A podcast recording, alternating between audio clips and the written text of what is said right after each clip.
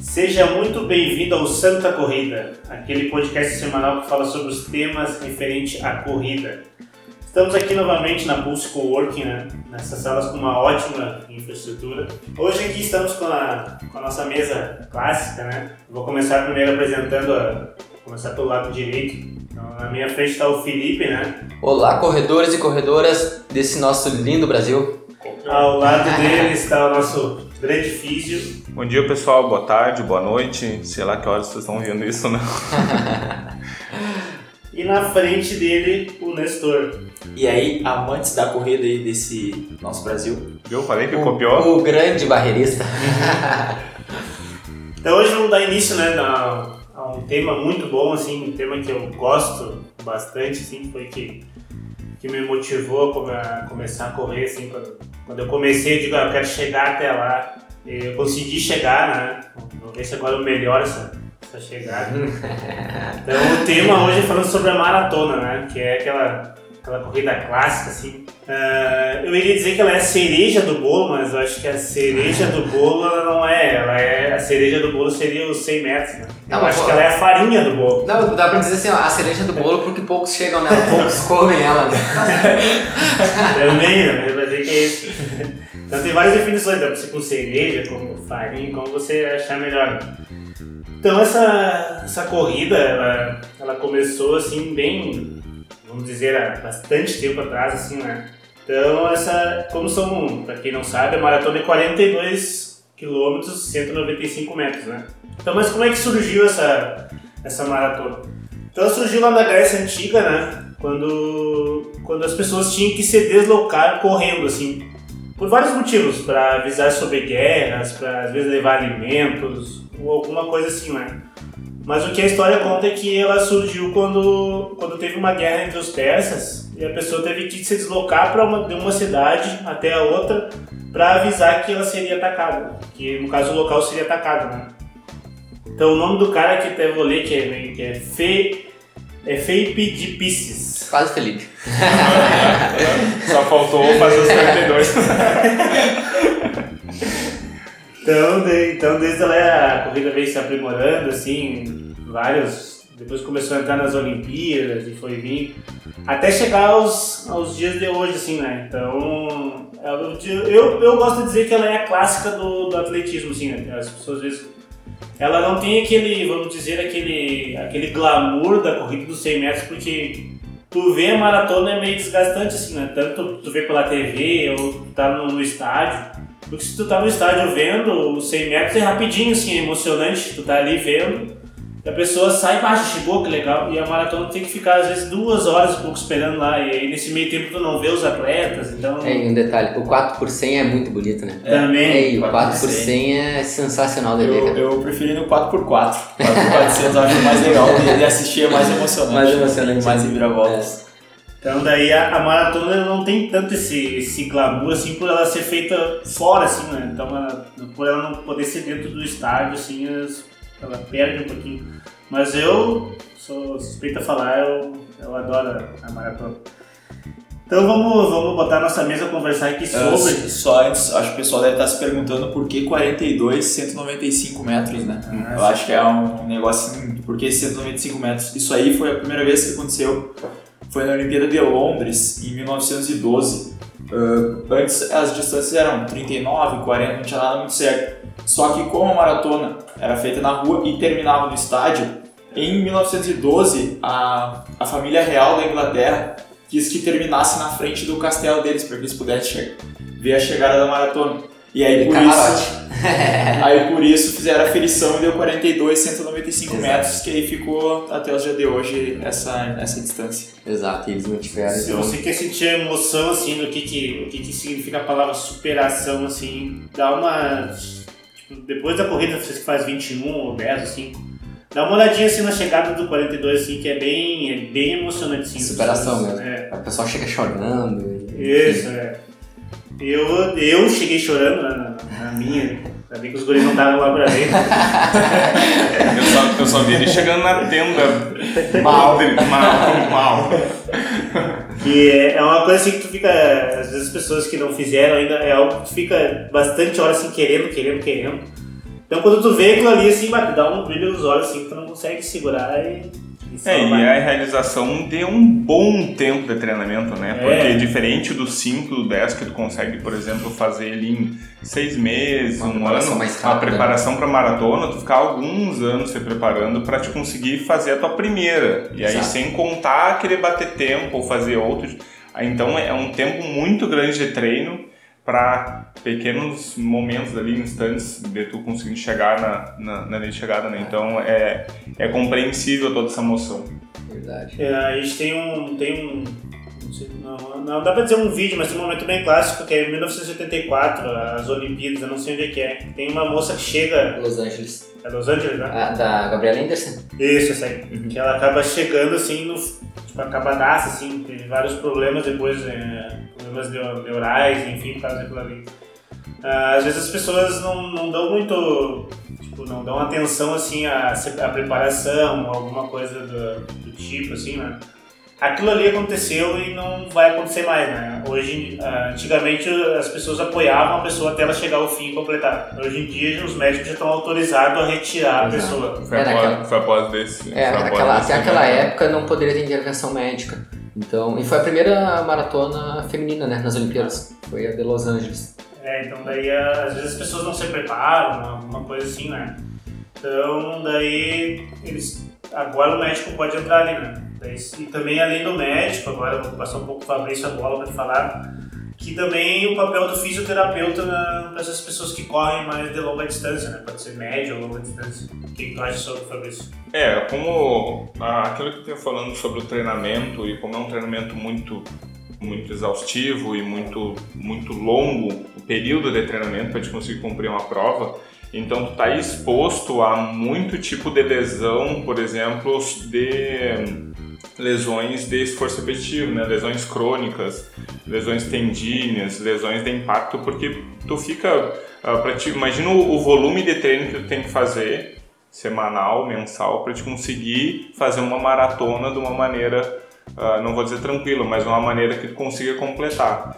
Então, ah, tu fica exposto a muito tipo de lesão e a principal função do fisioterapeuta é mapear essas características e mapear o modo que ele corre, mapear o esforço que ele faz, mapear principalmente os sinais e sintomas que ele vem se referindo para que ele consiga da melhor forma possível dar conta desse volume que é, É. muito grande, né? Por exemplo, um, um maratonista, pensando a nível profissional, chega a rodar em média de 130, 150 quilômetros em algumas fases da preparação É, isso Semana. é semanal. semana. É, Então é um então, volume Essa bem fase alto. bem específica, a fase, fase específica, né? Que tá falando. é, então significa uma média de treino ali, Na praticamente base, uma hora, uma hora e meia de treino É, por depende, treino. depende muito do tipo de treino. Mas, por exemplo, numa, numa fase, num período de base, chegam a rodar 180 até 200 km na base. É, e, É. e se a gente pensar que é a base, né? Então é a hora que teoricamente ele está voltando numa transição, Exato. né? Eu tô voltando. Aliás, a gente está falando de termos que a gente falou da, da, da- do podcast passado, né? É. uhum. Então, se, eu- se alguém quer saber o que é transição, que é período de base, a gente falou tudo isso no, no podcast passado, Exato. que foi o 6. Isso, esse é, o- esse é o 7. Esse é o Né? é ó, ah, agora, agora, eu tô, agora eu tô, tô pegando.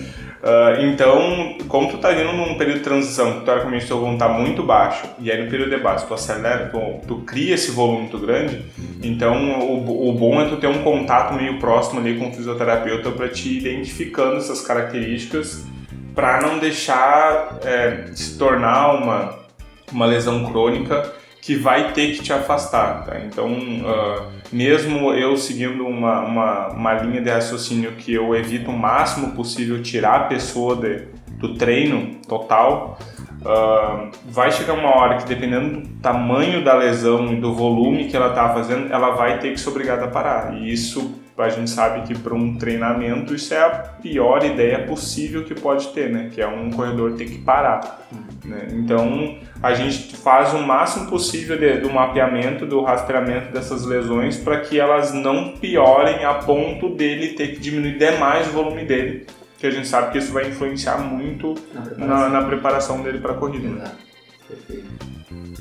Então, a gente está falando aqui agora sobre corrida de longa distância, que a maratona é 42. É bem comum assim, o erro do pessoal, às vezes pensar, ah, eu vou correr 42 agora e vou fazer só volume alto, alto, alto de treino, fazer alta, alta rodagem.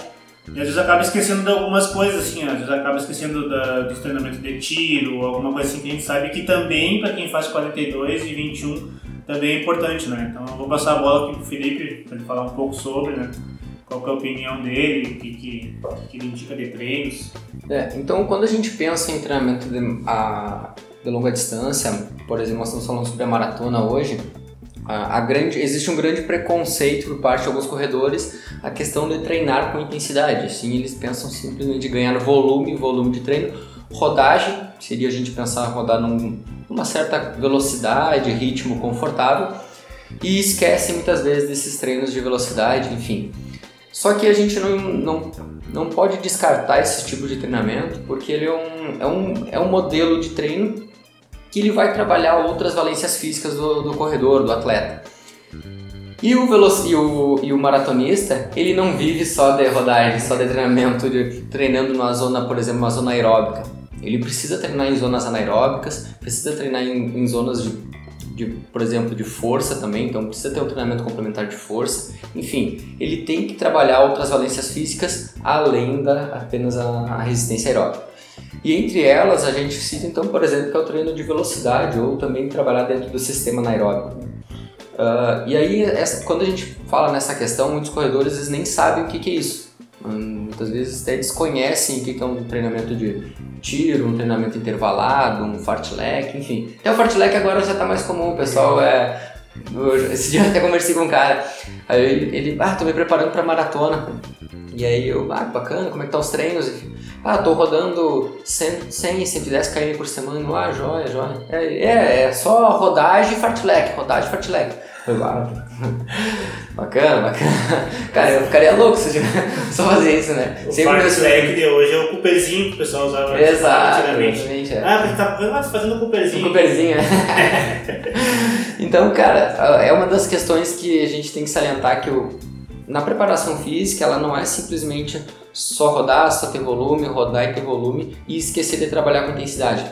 O trabalho de intensidade ele deve existir, mas sempre com uma certa cautela. A ideia dele, do, do treinamento para esse indivíduo, não é tornar ele um velocista, e sim tornar ele um cara mais rápido e conseguir tolerar intensidades maiores de treinamento. Por isso, então, a gente vai trabalhar com treinos de velocidade e também treinos eh, intervalados. E aí eu gosto de destacar sempre quando eu falo em treinos de velocidade e treino intervalado, que às vezes as pessoas confundem também treinamento intervalado e treinamento de velocidade. Acham que é a mesma coisa, porque tu vai realizar tiros e realizar uh, intervalos de descanso. Mas uma das grandes questões, por exemplo, quando você tem o objetivo de trabalhar a velocidade do corredor, a gente trabalha normalmente com uh, intervalados, um, um tiro intensivo, então onde é um tiro onde ele vai durar de no máximo um minuto e meio ali, por exemplo, então tiros de, dependendo do, do nível do corredor, né? Tiros de 200, 300, 400 metros, dependendo do nível dele até 500 metros a gente vai estar trabalhando num, numa característica de velocidade, tá? E aí esses treinos de velocidade normalmente se trabalham com intervalos passivos, no caso sejam intervalos onde o indivíduo vai ficar parado, recuperando de uma forma totalmente parada. Isso. Tá? Já o treinamento intervalado, onde o objetivo desse indivíduo ele não é melhorar a velocidade da corrida dele, e sim treinamento intervalado ele vem com o objetivo de melhorar, por exemplo, uh, sistema cardio, cardiorrespiratório, vamos pensar também uma valência, por exemplo, VO2 máximo, então é uma das questões que principalmente vem com o objetivo da gente melhorar com o treinamento intervalado. E esse treinamento normalmente vem com característica um pouco mais extensiva, então tiros, por exemplo, de 600, 800, 1000, 1200 metros, tiros mais longos, onde a gente trabalha com um sistema uh, um pouco diferente do, do, do modelo de tiro para velocidade. E os intervalos de descanso normalmente são intervalos ativos, mantendo a recuperação em trote, caminhada, enfim, intervalos uh, onde o indivíduo se mantém movimentando. Tem alguns treinadores que gostam de utilizar nesses intervalos alguns exercícios funcionais, enfim. Não sou muito adepto, não uso muito, não sei se os guris gostam de usar, mas enfim, vai muita metodologia de cada treinador, enfim, cada obje objetivo de cada fase do treinamento. Mas existe essa diferença. Treinamento intervalado tem um objetivo específico, treinamento de tiro, pensando em velocidade, tem outro objetivo específico. Então tem que saber diferenciar eles e ambos devem estar na preparação do maratonista. É claro, sempre respeitando as fases, sempre respeitando a individualidade de cada corredor. É, tem vários métodos de treino intervalado que a gente pode até gravar um podcast falando só É. sobre isso, tem bastante, bastante tempo É, e dentro sobre. do próprio treinamento intervalado, pode utilizar ele um, intervalado fixo, intervalado crescente, intervalado decrescente. Tem, tem treinos até intervalado de tipo de marcha, assim. Exato. Tu tá numa corrida e tu reduz a marcha, tu pode fazer uma marcha atlética de, de intervalo. É, então tem assim, vários tipos, assim, né? a, a- a- as diferentes uh, modelos e métodos de treinamento, eles estão aí para ser usados, né? Ferramenta a gente tem. Só que não adianta dar para um, pra uma pessoa diversas ferramentas se ela não sabe usar. É, né? É é a mesma coisa que tu me der um- uma caixa de ferramenta e eu só sei no máximo é apertar uns parafusos lá em casa. Se eu tiver que consertar uma porta, eu vou ter que chamar um cara da, da área, não adianta. é. Realmente. Então daí vamos, vamos seguindo aqui. Então a, você vai ver que durante toda, toda essa nossa roda de conversa, a gente vai trabalhar a maratona de diversas formas, assim, porque a maratona ela exige que tu, tu vai ter que ser uma pessoa forte, assim, né? Porque a maratona não é pra qualquer um, assim. Então tu vai ter que ser cercado de várias coisas, assim, desde eu sempre gosto de dizer, que é corpo forte e mente forte, né? Então pra te ter cara- isso, tu vai ter que É o cara da Guerra Fria, o cara. o cara é bom, o cara é bom. Xadrez.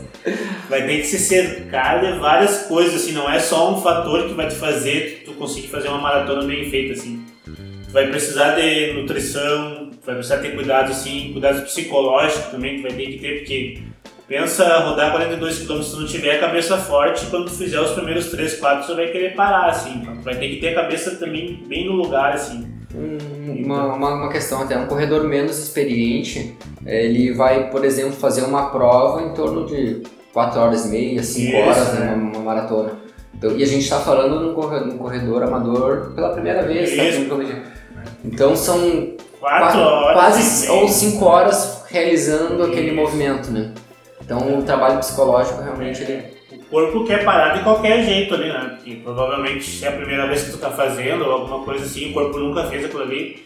Tu vai tentar, tentar te parar, te parar, te parar, e a tua cabeça tem que estar ali, não, vamos focar, focar e vamos, e vamos, e vamos lá. Então, como eu tava dizendo, tu vai ter que se cercar de várias coisas, assim, desde fazer tipos de treino, fazer um trabalho de força, que a gente vai falar mais adiante. Então, também é uma coisa que às vezes o pessoal não faz sobre os educativos de corrida.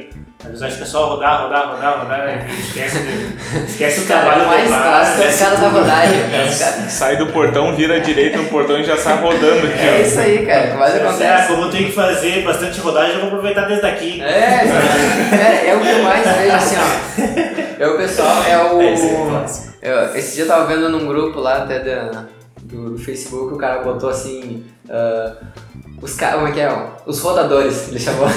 e só o que eles faziam era rodagem. Era- Então o trabalho também educativo é bem feito. Eu Vou passar para o Nestor aqui para ele falar um pouco sobre, né, o que, que ele acha.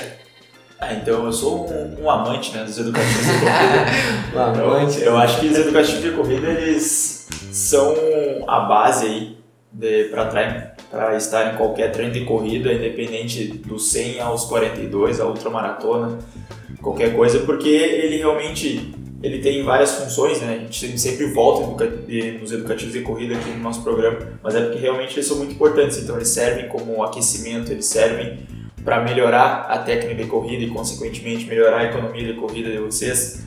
Eh, essas basicamente essas duas funções, mas tem funções mais estruturais para aumentar um pouco a flexibilidade, ensinar trabalho eh, neuromuscular, ensinar que parte do. Porque os educativos de corrida eles simulam a corrida, né? Então, quando tu realiza ele, ensina o teu corpo a pensar: ah, esse músculo tem que contrair agora, esse músculo tem que relaxar, para não acontecer de travar no meio da corrida, que é uma coisa comum que acontece. Então, os educativos eles devem ser utilizados, não tem uma fase de treinamento específica para ser utilizado, de- desde a base até o período competitivo, deve se utilizar os educativos de corrida, porque embora a tua técnica de corrida ela pode estar no platô, ela sempre tem alguma coisa que dá para melhorar, sempre dá para buscar melhorar a técnica de corrida.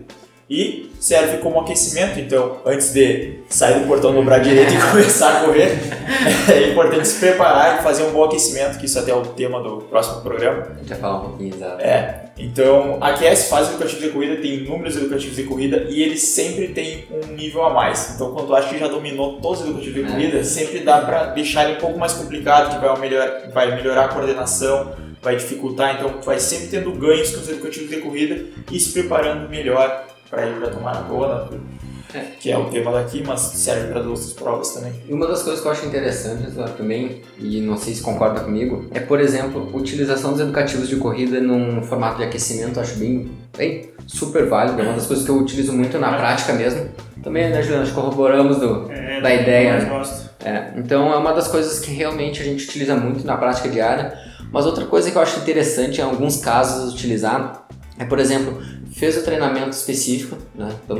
Fez o aquecimento, fez um treinamento específico e após o treinamento específico, ele mesmo um pouco mais cansado, utilizar os educativos, trabalhando num momento também onde ele apresenta uma certa carência técnica em alguns momentos e consequentemente tu entrar ele para fazer esse trabalho neuromuscular. Sim, é, é interessante, interessante. Eu não costumo usar Aham. essa, essa metodologia, mas é, é bem interessante justamente porque é trabalhar na fadiga, Na fadiga, para é. manter a técnica, manter o nível. Exato, já, uti- Segura já utilizei e tem, assim, resultados bem bacanas, assim, com, com esse modelo. Mas é claro, é, nesse momento a ideia é simplesmente a gente só fixar algum- algumas características que tu já vem trabalhando com ele.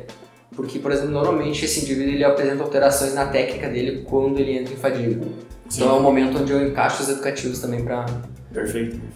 É como se fosse um polimento, né? Exato. Porque aprender mesmo na fadiga, ele não vai aprender o movimento completo da maneira Não, que não. deveria ser. Mas se é um detalhe, um polimento, uma coisinha que tu tem que ajustar e tu sabe que aquilo ali realmente vai aumentar o risco de lesão dele, é um momento... É, no- e normalmente, às vezes, alguma característica, por exemplo, que tu encontra na, na avaliação ali, por exemplo, É. e nos passa. Ah, ele entra com, por exemplo, com o joelho muito estendido ah, durante a fase de, de apoio, quando ele entra em contato com o solo. Quando ele começa a fadigar, é uma característica, normalmente esse indivíduo ele começa a perder, durante esse contato, ele diminui essa fase de absorção e, consequentemente, ele prejudicar a técnica dele. Quando após o treinamento, normalmente é um momento onde eu entro com alguns educativos trabalhando e dando esse feedback verbal para ele aprender, ele fixando esse movimento. Um dos exemplos, entre outros também que a gente pode utilizar. É, tem uma, tem uma coisa bem que é até mais comum do que a pessoa imagina, só que pouco se percebe. Que, a- principalmente as pessoas que pisam médio pé, Uhum. quando elas vão cansando, naturalmente elas vão meio que pisando com o calcanhar, Exato, vão vindo, vão vindo. Por quê? Porque mecanicamente ela desacelera. Uhum. Então, como ela já está cansada, então é difícil ficar mantendo o mesmo nível de, de, de gesto e amplitude de movimento e tudo mais. Então, naturalmente, a pessoa vai vindo com um pouco, pé um pouquinho mais É. para trás, a ponto. ah, principalmente as pessoas que estão com transição, que estão querendo aprender o gesto, não tentam fazer. É, tem Então aquele, é bem comum tem aquele acontecer. artigo do Lieberman que ele fala muito sobre isso, né? Que muda, além da, do padrão de contato no consolo alterar após a fadiga, a técnica, principalmente a mecânica da articulação do joelho, ela altera bastante após o processo de fadiga. É exatamente o que eu ia falar, assim, é, às vezes a pessoa acha que comprando um tênis vai melhorar tal coisa, assim, ou vai melhorar a passada.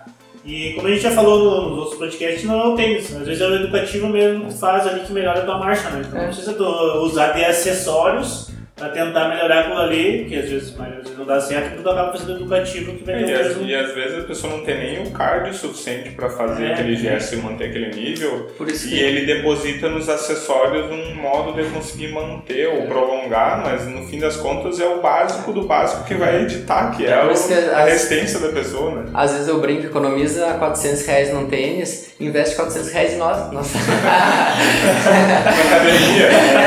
É, é investe, investe 400 reais na assessoria pra te auxiliar nessa parte de treinamento. O tênis acaba, a assessoria não acaba. É, exatamente. É, então, o Nestor falou também sobre a questão da flexibilidade, né, que ajuda bastante. Quando a gente está treinando para maratona, assim, a gente faz longões, vamos dizer assim, bem altos, assim, para você que está acostumado a não rodar tanto. Longão mesmo. É, você está tá pensando que 15 é um longão, faz ele duas vezes. então, daí, seria, daí é nesses momentos que a gente, tá- a gente vê todas as fraquezas do corpo, assim. Então, se você quer se conhecer e saber o que, que teu corpo tá fraco, o que, que não, o que, que tem que mudar.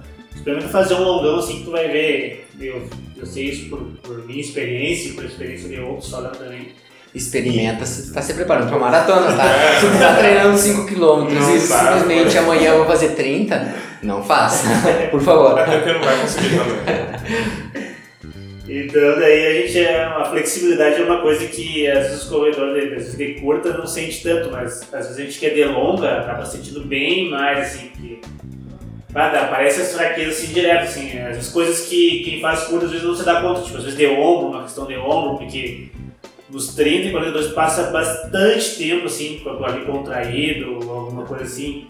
Então, é nesse momento que entra, que entra a fisioterapia preventiva, né? Nessas questões de trabalhar alongamento, liberação, alguma coisa assim. Perfeito. Então, vou deixar o Fabrício falar um pouco sobre isso. É, e tem uma, uma coisa interessante é que ah, às vezes as pessoas já vêm com um problema definido, né? Então ah, as pessoas chegam e falam assim, olha, eu, eu, eu sinto, começo a sentir uma dor em tal quilômetro. Aí eu falei, tá, então se prepara, porque a gente vai até aquele quilômetro para ver o que, que é, entendeu? Então a gente tem que fazer a pessoa rodar, fazer a pessoa ficar exposto àquilo pra gente ver se aquela questão é mecânica, se aquela questão é de fraqueza, se a questão... Então entender o qual é, o que, que é a valência que está causando ela, aquela dor, né?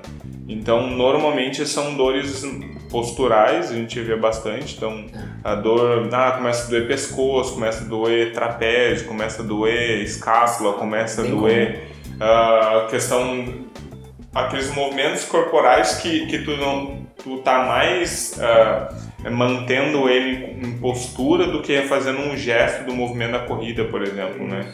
Então é, é bem comum, né? Então, ah, eu tenho um dor em, no, no- normalmente as pessoas têm uns quilômetros específicos assim, né? Ah, no quilômetro 30 eu começo a sentir tal dor. Olha, tem que rodar até aquilo lá pra. Ainda bem, ainda bem que ainda ninguém chegou pra mim e falou que tem um problema no quilômetro 30, né?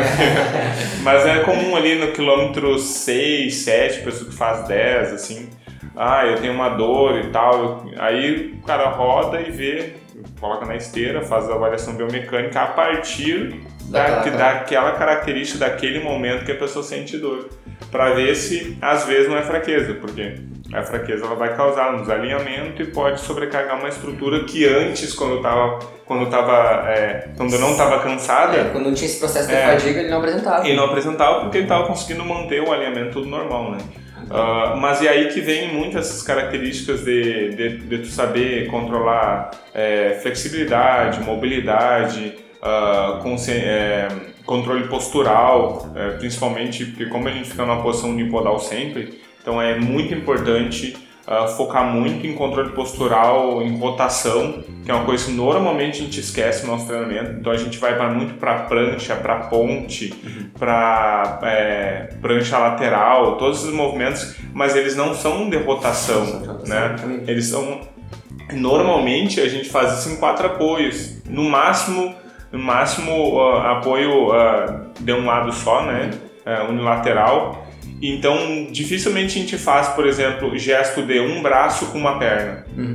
Entendeu? Com contralateral. Contralateral. Então, se, por exemplo, perna esquerda, braço direito.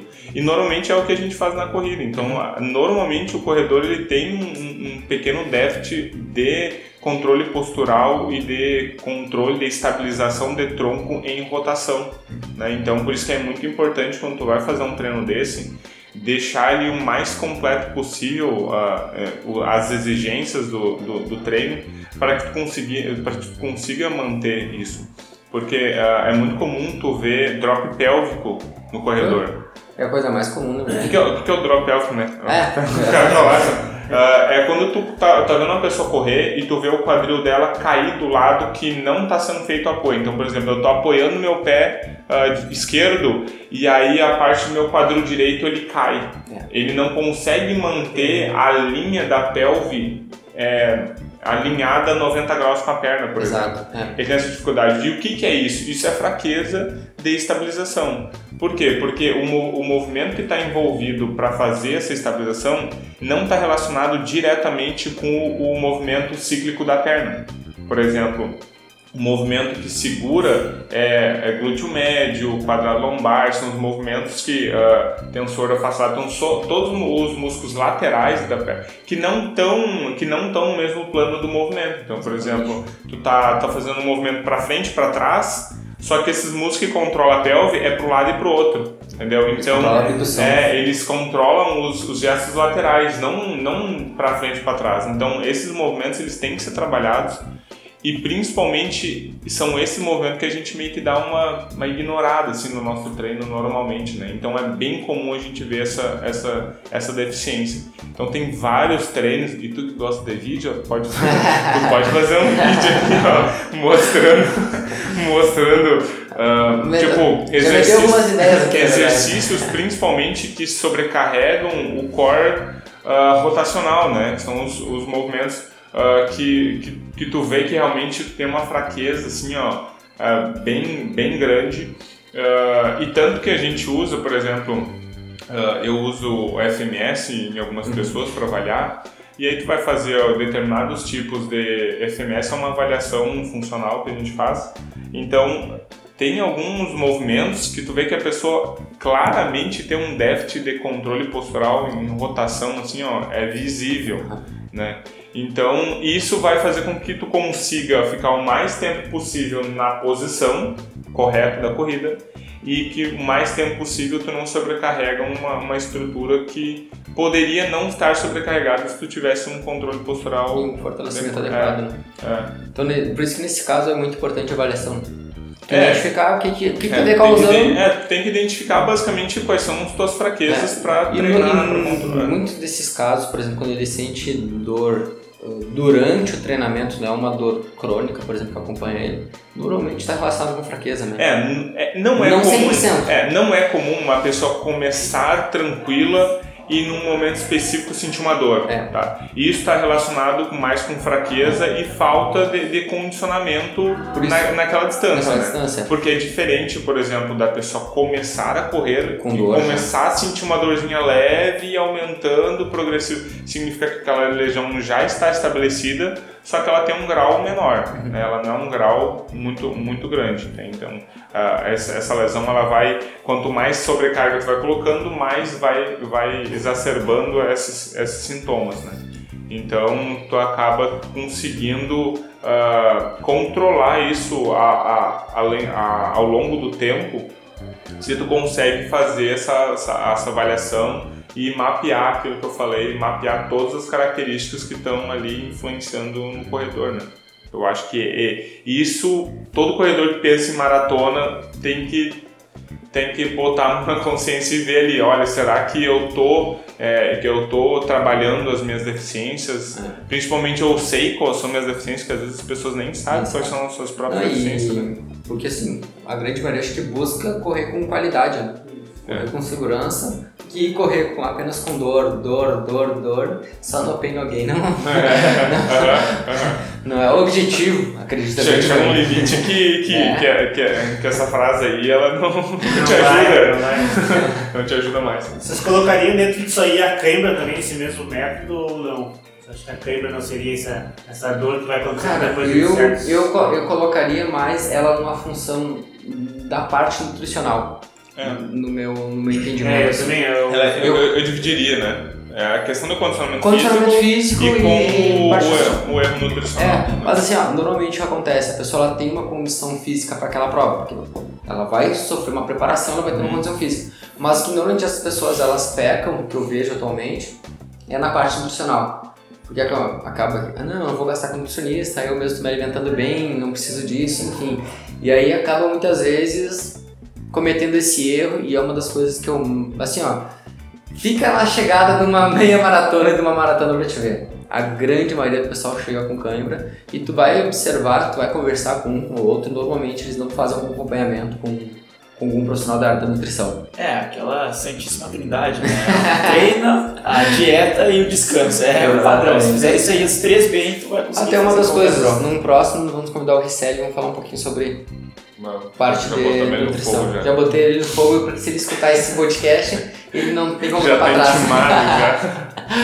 Então deu pra, deu pra perceber assim que, como eu falei anteriormente, é várias profissões reunidas, assim, tudo por um bem só, né? Não é só uma coisa só que vai te levar, não tem que ser cercado de pessoas assim pra, pra te ajudar. Então dentro desse trabalho que eu falei que tem de, que as pessoas ficam, ficam com dor ou alguma coisa assim, que tem que tratar, ou algum encurtamento também, é bom fazer esse, esse trabalho também no treinamento de base. Então vou passar para o Nestor agora para ele falar um pouco sobre, sobre o treinamento de base, assim, pra, mais para longa distância. É, então o treinamento de base, ele vai entrar aqui, a gente já deu uma, umas pinceladas em relação a isso aí. Nosso treinamento de base, ele tem um volume maior do que os volumes mais pré-competitivos, competitivos e específicos. Então, assim como o Felipe já falou, chega a fazer 180, 200 quilômetros. E no treinamento de base, a gente deve pensar sempre assim, que não é só rodagem. Tem todos os treinos, eles também estão incluídos dentro do treino de base, claro, alguns com um nível maior, um nível menor, mas é na base que tu vai formar, vai forjar teu corpo para a maratona. Então é ali que tem que estar, principalmente trabalho de mobilidade muito forte, trabalho de força muito forte, trabalho de recuperação muito forte. Não que nas outras fases não sejam importantes isso, importantes isso. Mas uh, se nessa fase tu fizer realmente a base, como o próprio nome já diz, tu consegue depois que as outras fases sejam muito mais fáceis. Então vai ter treino de musculação, vai ter treino de tiro de velocidade, vai ter treino intervalado, vai ter longão, vai ter fartlek, então vai ter outros Exato. e outros E tipos vai ter volume.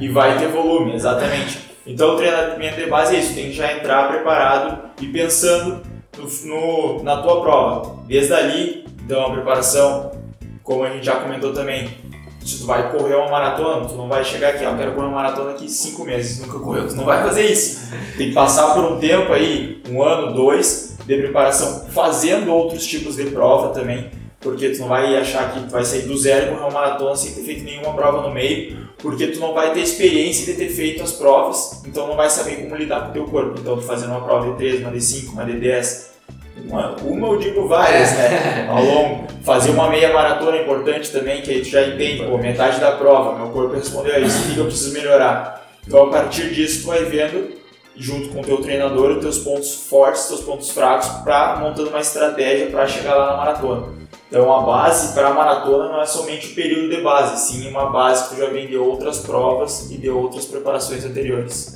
O treinamento de base ele é muito importante, né? Então, e, às vezes se tu não dá muito, muita ênfase no trabalho de base, ocorre um efeito dominó, né? Então, se tu tem um, algo, fez- não fez alguma coisa certa na base, depois vem tudo atrapalhando os, as outras, né? Aí você tem que fazer redobrado algumas outras fases para ficar suprir o treinamento de base. É, e e eu acho que interessante para quem vai para os 42 é que tem que entender que para quem vai tentar 42, o meia maratona tem que estar sendo feita de uma maneira bem tranquila, assim. É, Não é que é uma coisa normalmente que as pessoas fazem, ah, eu fiz, vim- eu fiz o- a minha maratona, ah, não, já estou preparado para começar a treinar a maratona e assim por diante. Não, as coisas, elas- os níveis eles têm que ser pulados quando tu faz um nível anterior com facilidade. Né? Então, por exemplo, só vai pro 10 quando o teu 5, o teu 7 meio tá sendo feito tranquilo. Aí tu vai pro 10, tu vai pra meia maratona, depois tu tá fazendo teu 10 tranquilo. E assim tu vai progredindo, é, sempre com segurança, porque senão tu vai acabar sobrecarregando o teu corpo botando ele num limite, uma fadiga que tu não tá preparado, né? Então tu só vai saber quando tá preparado quando tu conseguir fazer as etapas anteriores com uma facilidade maior. assim. Considerável. Os É, treinos, treino específico, tu fazer 21 km assim é quase como é quase como todo dia assim, quase um dia sim, outro não. É, tu faz um dia assim, né? tu vai sempre rodar de 20 pra cima assim na, na parte específica. Então o 21 tem que estar bem menos, tipo assim, ó, tá, fiz 21, agora começa a minha prova. Então, Uma, da- uma das coisas que, que a gente fala bastante quando tá pensando numa maratona é.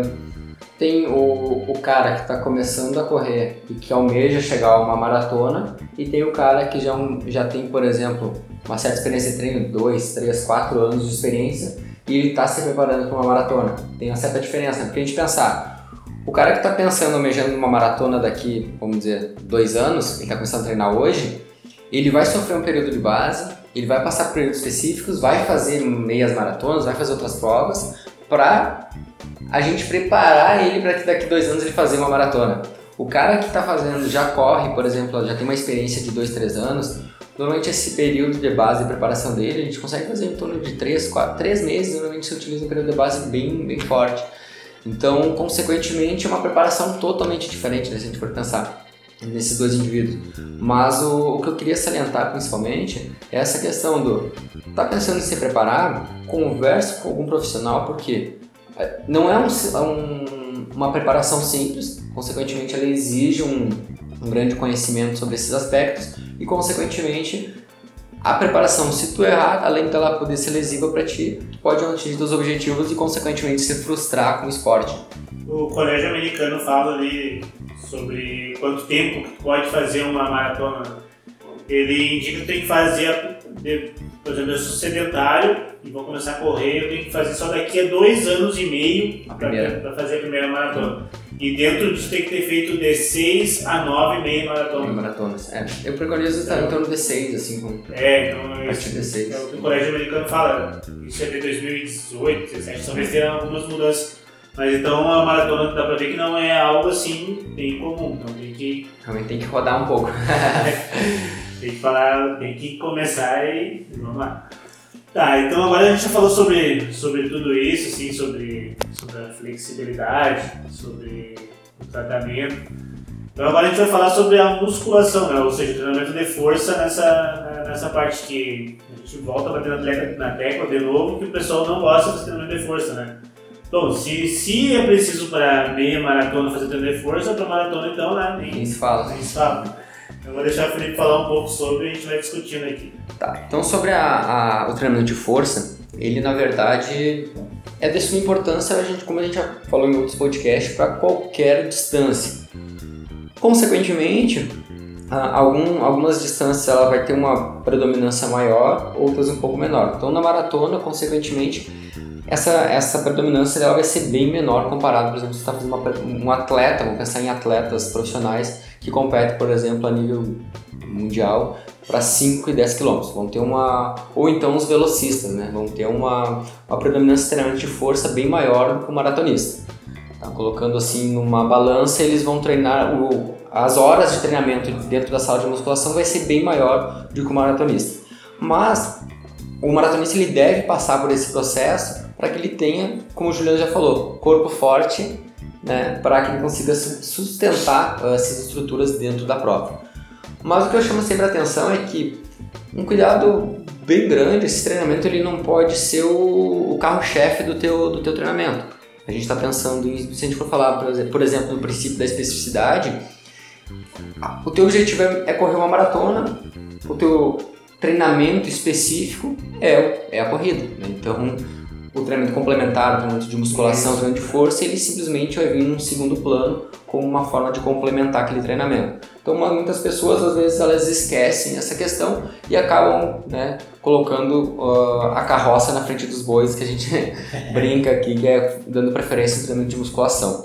Mas, então esse, esse treinamento ele vai entrar como um complemento. Em alguns períodos, no, no período de base, ele vai estar mais saliente, como o Nestor falou mesmo, ele vai estar mais presente nessa preparação vai se aproximando da prova, vai se aproximando, da, entrou na fase específica e na, na fase competitiva, ele vai reduzindo, mas ele ainda permanece até vésperas da prova, estando presente nessa preparação. Mas, como também dando uma sequência na fala do Fabrício, esses exercícios dentro da sala de musculação não são exercícios totalmente convencionais. Eu não vou lá para a academia para treinar bíceps, tríceps, uh, peitoral, enfim. Esses exercícios pensando nesses grupos musculares, eles podem ser trabalhados, mas, mas com uma predominância bem menor. Eles vão, a gente vai dar preferência para exercícios mais funcionais, mais próximos da função que ele utiliza dentro do esporte, que é a corrida. Então, exercícios, como o Fabrício falou, de rotação, exercícios onde vão trabalhar questões, por exemplo, contralaterais, utilizando braços e pernas, enfim. Então, exercícios onde eles vão simular ainda mais a, o gesto técnico que é a corrida. É, isso então, quer dizer, eu gosto muito de trabalhar exercícios que tem um gesto motor, principalmente exato. na período mais competitivo ali, porque com a maratona tu vai fazer ali várias, várias, várias vezes, então tu já está acostumado a fazer ali várias vezes, só, só tem que ajudar. É, trabalha muito com exercícios multiarticulares, onde vão trabalhar mais de uma articulação, então Esquece um pouco se tu é corredor, tá pensando em melhorar uh, o teu treino de musculação, esquece um pouco o exercício monoarticular dentro da sala de musculação. Pode utilizar? Pode, mas é um pouco de perda de tempo também. Então dá preferência mais para exercícios multiarticulares. Em alguns casos específicos vai trabalhar monoarticular, por exemplo, para gastrocnêmio, enfim, panturrilha, uh, tibiais, enfim, alguns exercícios mais específicos podem ser trabalhados, abdutor, uh, pensando em glúteo médio ali para quadril, enfim, entre alguns exercícios bem específicos que podem ser trabalhados de forma monoarticular, mas a preferência, a grande predominância vai ser exercícios multiarticulares, onde eles vão ter uma característica mais funcional com a característica da corrida. Vamos tentar ajudar o pessoal, só dar um exemplo de exercício multiarticular, assim. Ah, por exemplo, um exercício multiarticular que a gente pode trabalhar simulando mais o gesto da corrida, por exemplo, a passada. O Passadas, afundo, é. subidas em caixotes. Também, são exercícios onde a gente consegue botar também, tanto com sobrecarga externa, sobrecarga externa, por exemplo, pesos, né? Ou apenas com a, o peso corporal ali pode ser utilizado, mas são exercícios onde a gente consegue trabalhar também esse gesto motor uh, utilizando o braço e perna junto, para que a gente simule e deixe ele mais próximo ainda do gesto da corrida.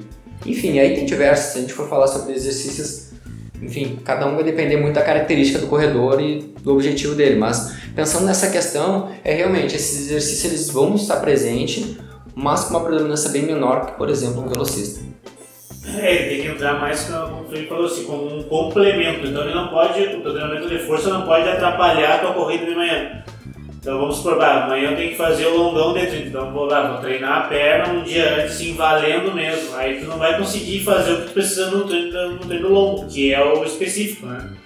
O treino, de, de, o treino da musculação ele vem como um complemento, né? Exato. Então, e daí fazendo a parte de corrida mesmo. O Fabrício falou sobre exercícios unilaterais, eu também gosto bastante de usar eles na, na academia como treinamento de, de força, né? Eu acho bem, bem interessante. Pensando que a gente está sempre nesse apoio no podal, né, durante o gesto da corrida. corrida é... E para encerrar, até tive uma pergunta que eu recebi no, no meu Instagram semana passada, foi, e foi bem interessante que me fez pensar um pouquinho. Treinar musculação antes ou depois da corrida, que é uma das coisas que há um tempo atrás tinha bastante a qual emagrece mais. Musculação é, e corrida. É antes a musculação ou depois a musculação. Mas quando a gente pensa em desempenho, melhorar desempenho da corrida, eu penso sempre nessa questão da especificidade. Então eu dou preferência para o treinamento de corrida, no primeiro momento, e o treinamento complementar no segundo momento. Porque aí é que a gente está descartando a questão do emagrecimento. São objetivos diferentes, né? A gente está falando agora em melhorar o desempenho na corrida. Então, a, nessa questão, eu dou prioridade para o treinamento específico, foi o que eu respondi até para essa pessoa. Dou prioridade para o treinamento específico, treinamento de corrida, e num segundo momento, entre o treinamento de força. De preferência, se possível, turnos diferentes. Não tem como, ah, eu tenho que treinar no mesmo turno? Paciência. é o que a gente tem, tem que trabalhar com isso. Somos amadores, né? Eu gosto de pensar nisso dentro do mesmo ciclo de treino, né? Que, que difere muito assim de alguma coisa Vamos dar um exemplo assim de alguém que quer, tá, hoje eu tenho que rodar leve e, e também tem que fazer um regenerativo, mas tem que ir na academia. Então dá pra fazer um treino. Sim, vai sofrer. Saiu meio estranho. Não, é que você vai sofrer. Às vezes tem que encaixar os dois no mesmo dia, então, então às vezes dá pra fazer a musculação antes, né? E o treino de regenerativo de corrida um pouco mais no fim, né? Então é que tudo depende dentro do mesociclo, né? Do que está acontecendo, se é um período de base, se é específico. É isso que eu estou falando seria num momento mais de transição, assim, né? Dentro do mesociclo de treino. Aí se for o Felipe deu um exemplo de algo mais específico, assim, né? Pensando na fase que ele está. Nessa pessoa ele me falou que estava num, num período pré-competitivo. Mas agora até pensando em função que a gente está nesse período de uh, Covid-19, provavelmente o período competitivo já dele já já acabou. É, eu acho que todo mundo voltou forçadamente pro período de transição. É, né? Exato. É, então... A gente voltou do básico para é. transição. Exato. É, e lembrando, pessoal, na dúvida ali do que emagrece, é déficit calórico que emagrece. muito bom, muito bom. Tá. Então vamos chegando ao final de mais um episódio, né? Se você curtiu esse conteúdo, mande para seus amigos, colegas. E fica aqui o nosso agradecimento especial para nossos parceiros, né? A Coworking aqui, né? A gente tem a matéria-prima, lá vocês encontram todo tipo de suplemento, além de uma equipe totalmente capacitada para te atender da melhor forma possível. Se quiser tirar alguma dúvida de produto, é só mandar um direct para arroba matéria-prima Santa Maria, né? Também está conosco a Bem Story, Ortopedia em Movimento. Loja contém uma variedade de produto para ajudar na sua recuperação e treinamento. Tem meias compressivas de qualidade, pega as dicas que, que, que as pessoas dão sobre as meias compressivas vai lá na bem-estar que você vai ser bem atendido, né? Exato. Até, até a gente tem um podcast que a gente fala sobre meia compressiva. Uhum, tem. Agora sim. Ah, agora não gente fala. Agora eu, eu acho o dois, mas... Enfim, enfim.